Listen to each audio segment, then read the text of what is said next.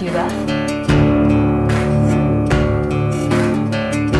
Para que veas lo que escuchas, nuestros podcasts.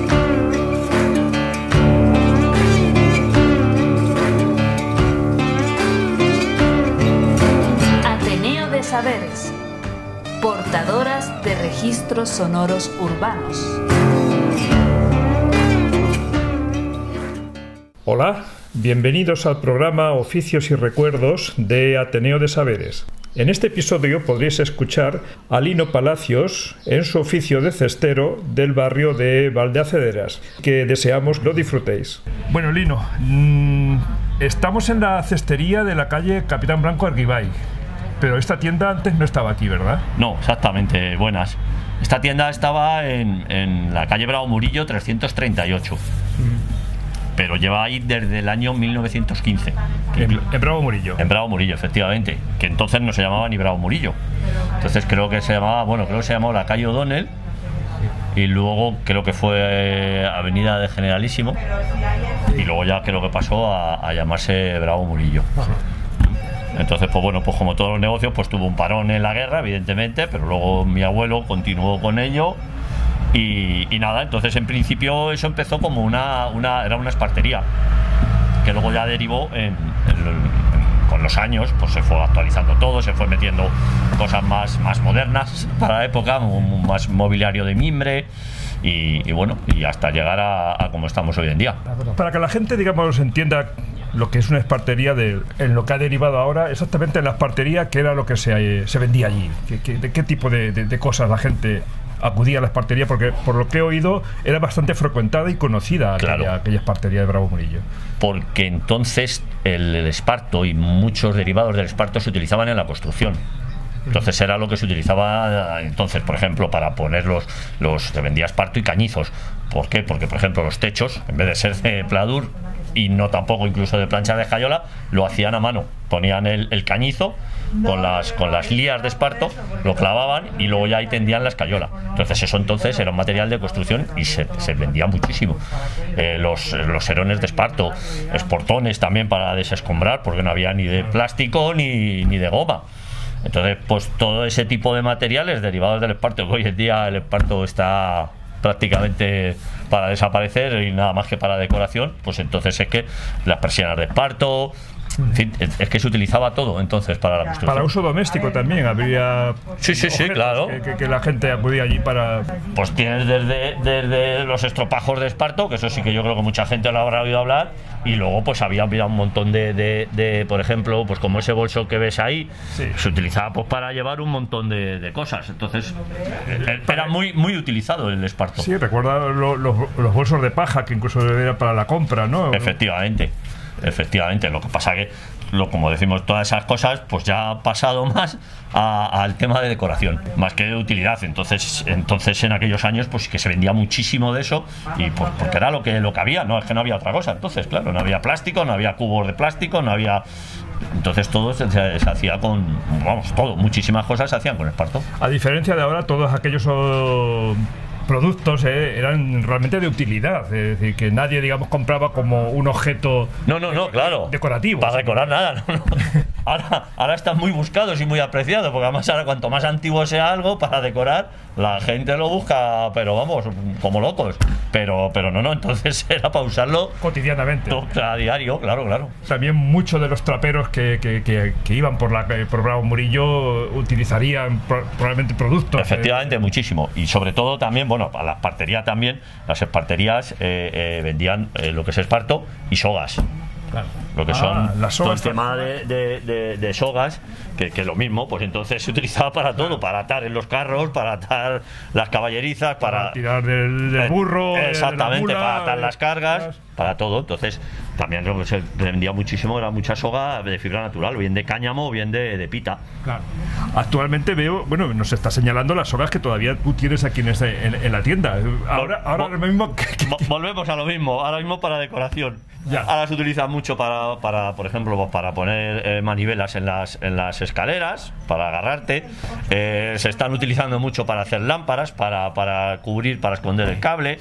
Poca hay gente que la sigue utilizando Sí, para sí. atar y pero poca poca En gente aquellos tiempos también habría pozos en las casas donde se utilizarían para la, es para que es la claro, carocha, ¿no? Volvemos a lo mismo del esparto, es que se utilizaba para todo. Sí. Es que la soga, bien de un calibre o bien de otro, más gruesa, más fina, pero, pero se utilizaba. Aquello- se ¿Aquellos utilizaba artículos se hacían en la espartería o se traían de fuera?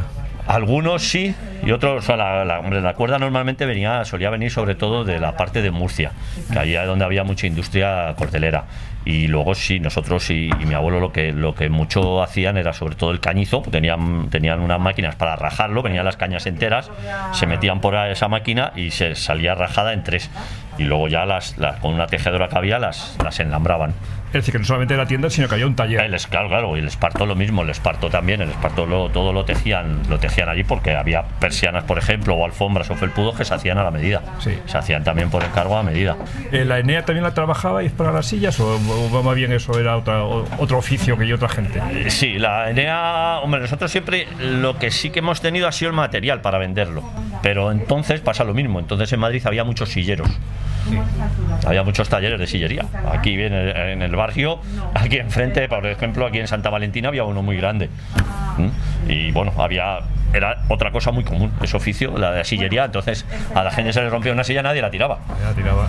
Se llevaba, la- le echaban, le tejían, le echaban, como se solía decir, El asiento, o le el- tejían el asiento otra vez y ya está. Entonces nosotros lo que sí que vendíamos, que lo traíamos de Ciudad Real, era la Enea. Los, Ah, los- las mañas que se llaman o los fardos de Enea, eso sí que, que también lo seguimos teniendo, porque hoy en día se siguen arreglando, restaurando algunas sillas antiguas. Sí. Que es igual que el mimbre o la Enea.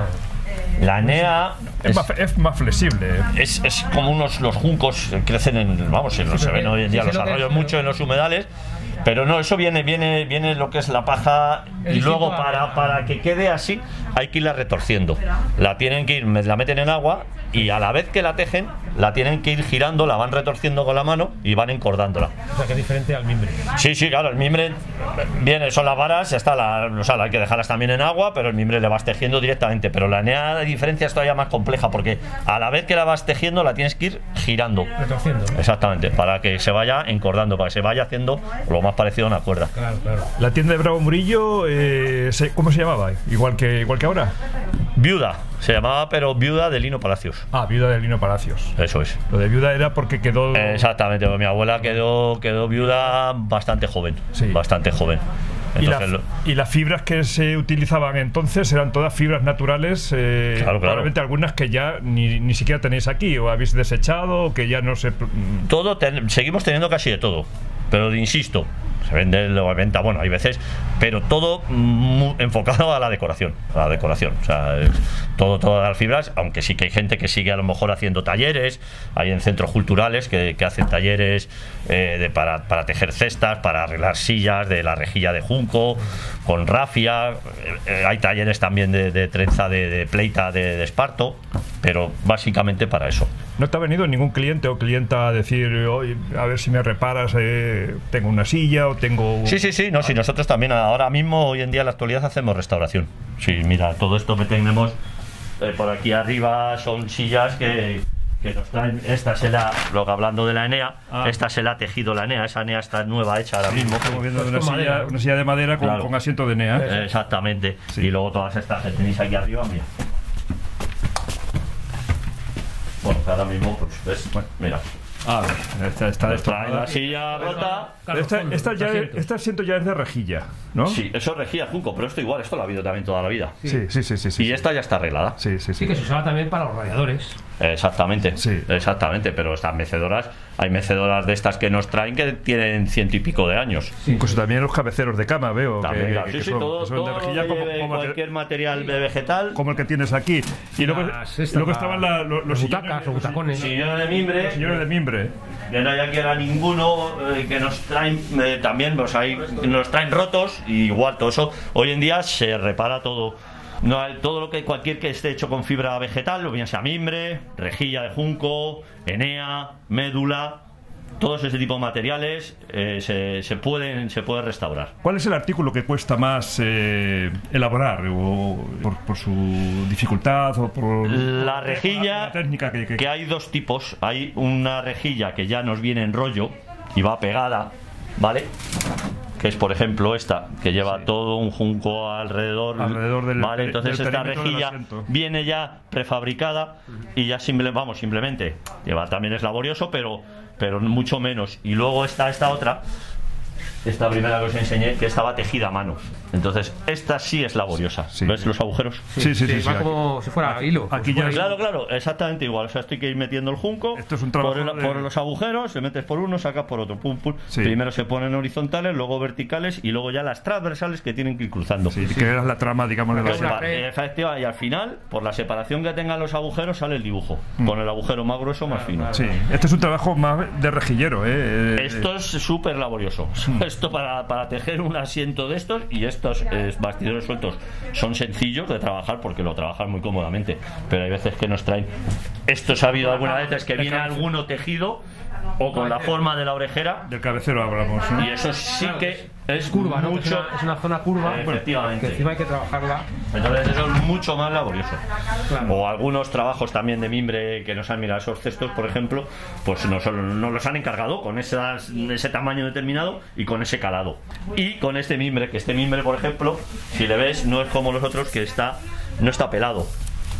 Tiene su corteza completamente Ah, natural. pues fuera más, más salvaje. No, no, esto está escogido del campo. En bruto. En bruto. No está porque los otros que ves, ves el clarito que ves o ese otro tono, Es porque pero eso es- si te fijas no tiene ya la corteza esta. Claro, o sea, lo que, lo que hacen para que parezca tan claro el junco es que se ha eliminado la corteza. Efectivamente, lo ha pelado. Sí. Entonces se queda en color clarito, su color natural. Ah, este- Pero este es el color natural del mimbre en el campo. En bruto, digamos, es. Sí. en- y ese, ese lo que hacen es está pelado, pero le, los cuecen. Y entonces eh, tú este coge ese tono, Ah, para un tono más, más, más oscuro, efectivamente. Tostado. que es un tono como marrón Claro. rojizo. Y ¿no? si lo ves todavía en algún sitio, a lo mejor un poco verdoso, amarillento. sí, de que- porque luego, según se va secando, planta. pues se va poniendo más amarillo, efectivamente. Sí, sí. Tú las fibras que te, que, que te llegan ya están tratadas, eh, tú haces algún proceso con, con- con ellas, eh, las tienes que conservar en algún sitio húmedo. que- que- Nosotros las hay- conservamos, bueno, hay, hay algunas, las que son más delicadas, como las rejillas, las conservamos aquí en el sótano en el almacén, que es un sótano que está, la verdad es que está casi todo el año a la misma temperatura. Pero sí que hay algunas, porque son caras y más, sens- más sensibles, que las envolvemos con film plástico, plástico transparente, como el de los alimentos, solo que Sí, con sí. bobinas industriales, y lo envolvemos con eso para que no se seque. Para que Ah, se- para, que no pierda la humedad. Claro, es que el problema que tienen las fibras naturales es que si se secan mucho, se resecan mucho, cuando las vas a trabajar se parten. Ya, parten. ya, Van partiendo, van rompiendo y ya no puedes trabajar. Entonces, entonces, por eso, para no perder el material, no desperdiciarlo, esas las, las que son más delicadas las cubrimos con, con el Sí. film. Y el mimbre, nada, el mimbre, pues tenerlo a oscuras, en un sitio seco y fresco, y si puede ser, pues una temperatura constante. constante. Claro, no sé si conoces el proceso, supongo que si lo conoces, el proceso para, desde que pasa desde la planta que se coge, digamos, hasta que ya se puede hacer uso de ella, es, es- es un proceso largo, ¿no? Sí, depende, pero también depende del material. Sí. Eh, como os digo, depende, por ejemplo, el mimbre, pues eh, eh, el mimbre lo cortan y, y sí que lo dejan un tiempo, lo tienen que dejar al sol, tendido en el campo, sí, para que seque, porque no esté tan, tan, tan verde. Tampoco es que esté tan, tan seco, pero tampoco que esté tan, tan verde. Entonces sí que lleva unos días que lo dejan, lo dejan al sol. Sí. Luego el que, la- el que va en ese color, que se llama, se suele llamar buff, ese lo que sí que hacen luego es, como os digo, ese le cuecen. Ese le meten en, en- en unos estanques de, de agua y lo, lo- lo cuecen, lo hacen fermentar, entonces se tuesta y coge ese tono. Y el natural simplemente, pues lo mismo, con unas, unas máquinas que tienen, con unas cuchillas, lo pelan. Le quitan la corteza y ya está. Lo mismo, lugar, sobre todo que no le dé la luz, pues le da la luz, se va poniendo mucho más, más amarillo y se pone más feo. Entonces, para que esté en ese tono, lo suyo es que no le dé la luz hasta que no se haya tejido y luego barnizado. Porque sea, por ejemplo, claro, ese sillón está tejido y luego ya le da una- un barniz incolor o un fijador que se llama y entonces lo protege muchísimo más luego ahora ya, porque estos sillones normalmente pues van a, a- para una terraza, van al exterior. Eh, ¿Existe un gremio de cesteros en Madrid o hay eh, un, cole- un colectivo de, de gente que. o la cestería en Madrid como. como- La cestería en Madrid de 20 años para acá, mm, no te sé decir porque, bueno, básicamente nos conocíamos todos, pero si, por, no te sabría decir exactamente el número, pero que hubiese unas 20 y en 20 años precisamente casi a una por año y quedamos ahora mismo eh, dos cesterías y una espartería. Nada más. En Madrid. En todo Madrid capital. No en el barrio, no en tu barrio. No, no, en el barrio nosotros nada más. Luego queda una en, en- que está en, enfrente de la Sociedad General de Autores. Sí. Y luego queda una espartería de, de un amigo, gran amigo nuestro, Juan, Juan Sánchez, que está en, en la calle Mediodía Grande, en el centro. Y no queda ahora mismo en todo Madrid más tiendas que se dediquen a esto. Claro, porque en lo que ha derivado, digamos, ahora mismo ya tu, tu tienda es en que estos artículos que antes eran de un uso cotidiano se han quedado como un objeto artístico y decorativo. Claro, por eso, por eso lo que os comentaba al principio, que por eso luego la, la espartería nosotros con, con los años, mi padre pues ya fue, fue incorporando pues sillones para terrazas, mobiliario de mimbre, que también hubo unos años, por ejemplo, los años 80, 70, 80, que estaba muy de moda. Eh, vamos, era raro era la casa que ibas, no había una estantería de mimbre o un dormitorio, que había unas cómodas, unas mesillas, unos cabeceros de, caña, de caña de Manila. Entonces, eh, pues todo lo al final, claro, y al final lo que es, digamos, la raíz, el, el esparto, las fibras naturales, pues se han quedado en eso, eso sí, en, en- en decoración. Y había, eh, supongo que todavía se hará, pero ya en, en, eh, los zapatos famosos de, de esparto.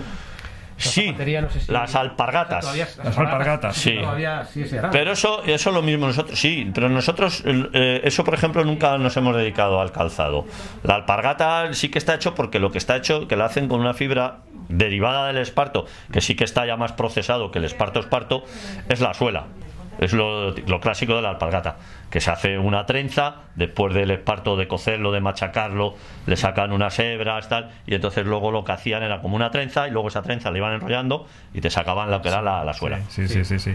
Pues eso tiene bastante demanda. Yo sé que hay alguna en Eso hay una también. de la Plaza Mayor. Exactamente, que eh, efectivamente otro gran amigo nuestro, Jesús Hernán, que se- esos llevan también toda la vida, que están justo, justo, justo, poquito a la- en la calle Toledo, poquito antes de entrar a la Plaza Mayor. Que eso es- ellos, ¿ves? Toda la vida han estado especializados en, la en la alpargatería. Sí. Pues la verdad hay bastantes turistas que incluso hay una demanda muy importante Sí, sí, de gente que haciendo cola y, y allí de- demandando esos productos. ¿no? Entonces, bueno, gremio como tal no hay.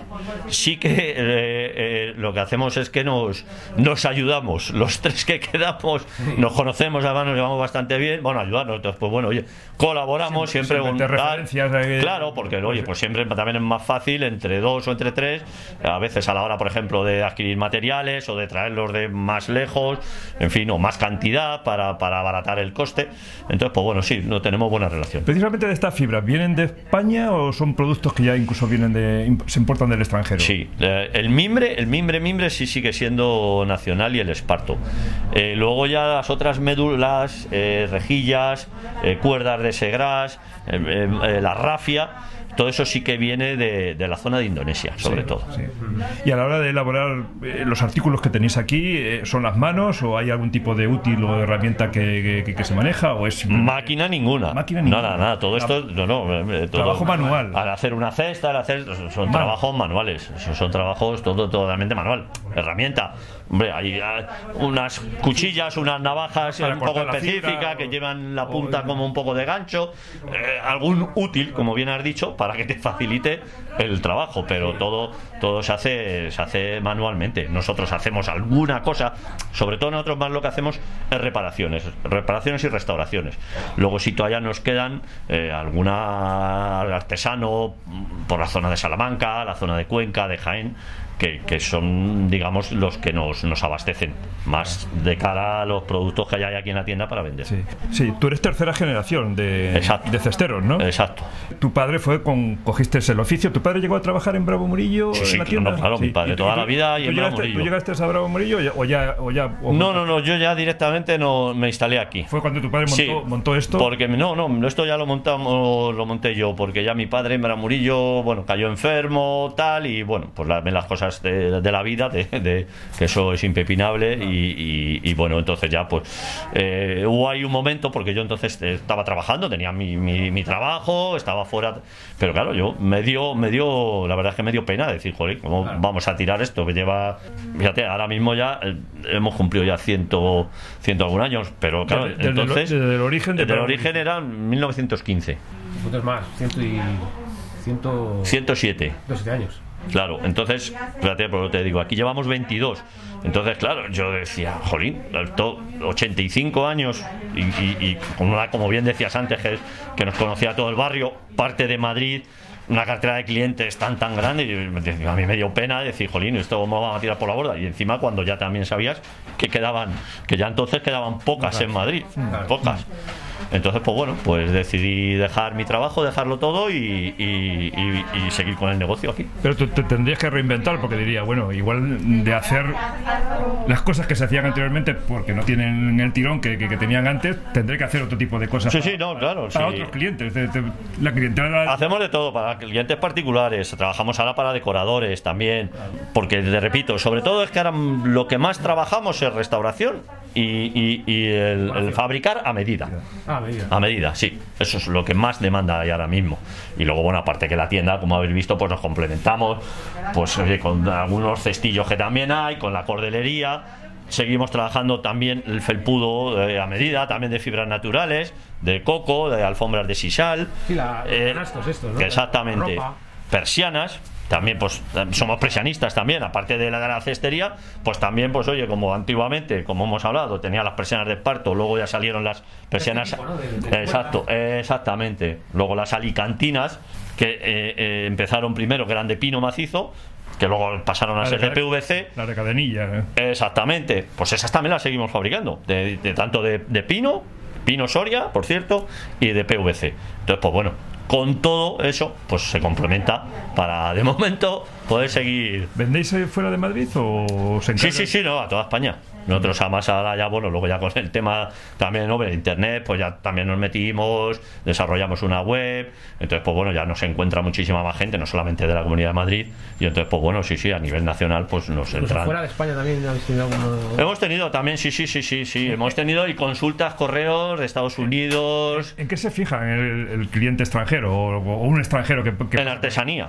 Claro. Lo que es curioso es que aquí en España valoramos muy poquito la artesanía y fuera la valoran mucho. Fuera la valoran mucho. Entonces sí que hemos tenido, y bueno, y clientes o que han venido por aquí incluso, hemos, han comprado y se lo hemos enviado a Francia, a Inglaterra. O sea que, que sí, sí, eso, eso pues también ha sido, hombre, lo de internet pues también ayudó bastante. ¿Actualmente tú estás con el negocio o hay alguna familiar más que, que- te acompaña en, la tienda o con- contigo? Actualmente, efectivamente, la tienda la llevamos eh, familia. Eh, mi hermana, que trabaja con nosotros, y, mi mujer. Y luego lo que sí que, como te comentaba hace un momentito, pues que luego colaboramos, vamos, colaboramos, compramos, tenemos artesanos, autónomos, que ellos también son los que nos fabrican y nos abastecen. ¿Da para vivir el negocio? De momento sí. para, hacernos, para hacernos ricos no, pero bueno, eso también yo creo que ya lo tenía yo en mente cuando decidí dedicarme a ello, que rico no me iba a hacer.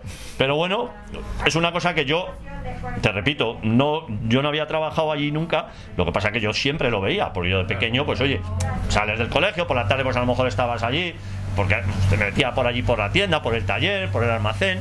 Entonces, como fue una cosa que no sé, que siempre, siempre lo tuve ahí, pues, pues me llamó, me tiró, me, me No, llamó te la atención. te has criado por él. Claro, me quedé con ello y claro, dije, joder, pues esto es una pena. ¿Eres del barrio, de Olino? Sí, sí, sí, nosotros, claro, la familia, mi abuelo, todos somos de, bueno, del barrio de cuando esto era Chamartín de la Rosa. Bueno, claro, de cuando era pueblo, efectivamente. Efectivamente. Claro, tú eres muy joven, pero no sé si ves continuidad para ya futuro largo, digamos. Ni- yo creo que ninguna, fíjate lo que os digo. Sí, porque, porque es que me cuesta a mí, ahora mismo nos cuesta trabajo hasta encontrar artesanos que nos fabriquen.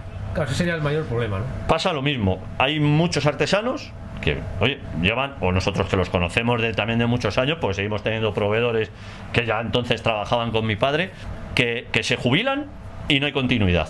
La gente joven normalmente, y más en, en los pueblos, no quieren seguir trabajando o sea, en, este, en este tipo de negocio. ¿A qué lo atribuyes tú? ¿Por qué eso? ¿Por qué pasa eso? ¿Qué crees tú? Yo veo que la gente joven de hoy en día eh, lo que busca más, eh, no les gusta sobre todo ser autónomos. Eh, no les gusta encontrar un trabajo fijo, que les paguen mil, mil quinientos, dos mil, en fin, lo que cada uno. El día 5 o el día 1 de cada mes, tener sus pagas y sus 30 días de vacaciones.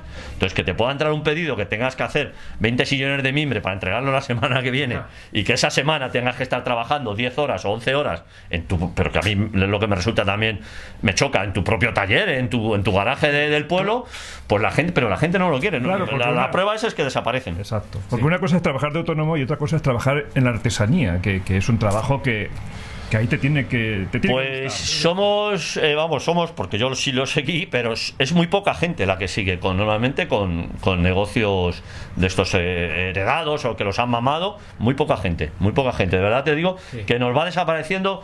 Bueno, ahora, sobre todo, mira, con la pandemia, lo aprovechó mucha gente para jubilarse.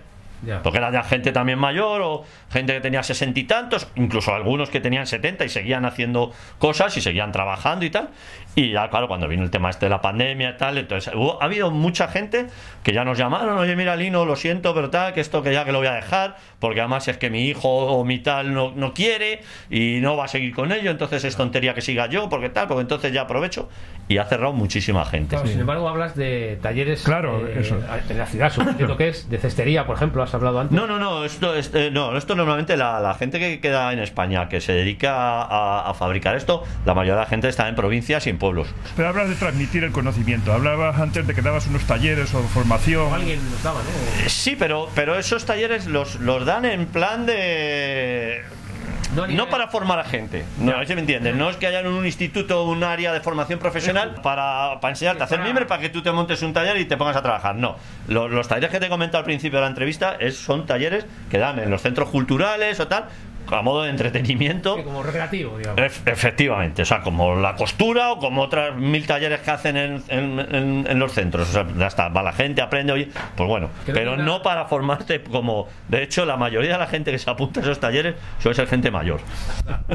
no suele Sí, ser que tiene gen- tiempo. no suele ser, efectivamente, no suele ser gente joven. No suele ser gente joven. ¿No te, no- no te ha llegado nadie o alguna persona joven que, que- que haya mostrado cierto interés en.? en- No, nunca. Ni siquiera familiares más jóvenes. Nunca, nunca, nada, nada. O sea que contigo se acaba esto. No lo sé. No sé. No, ¿no? Bueno, está tu hermana, que a lo mejor se te- Yo tengo tres hijos y No. pero bueno, de momento oye, eh, una hija mía mayor ya está trabajando y luego los otros dos están estudiando y bueno, en principio, efectivamente, como yo creo que también, como hice yo, primero que se formen, que luego el día de mañana, entre comillas, esto lo van a tener siempre. Claro, puede que a lo mejor. Se... Pero, pero no lo sé, lo veo, yo lo veo complicado, pero te vuelvo a insistir, hasta incluso porque es que cuesta trabajo encontrar material, cuesta trabajo encontrar eh, eh, gente que te fabrique ciertas cosas. Es complicado, es complicado, porque claro, yo, hombre, el día tiene 24 horas, pero yo no puedo hacer persianas, hacer sillones, hacer cestas y hacer restauraciones y hacer de todo. Claro, entonces pues por eso tienes que depender de, de unos terceros. Pero, pero es que me cuesta ya a veces, ya te repito, mucho trabajo, mucho trabajo encontrarlo. Curiosamente, estos materiales son todos reciclables, todo eso se. se... Claro, son, son, Completamente son fibras, natural, ¿no? fibras Esto- natural- fibras naturales. Esto es todo fibra natural, todo. plástico, todo, pues esto se, se compone o se utiliza de nuevo, se vuelve a recomponer. Sin problema.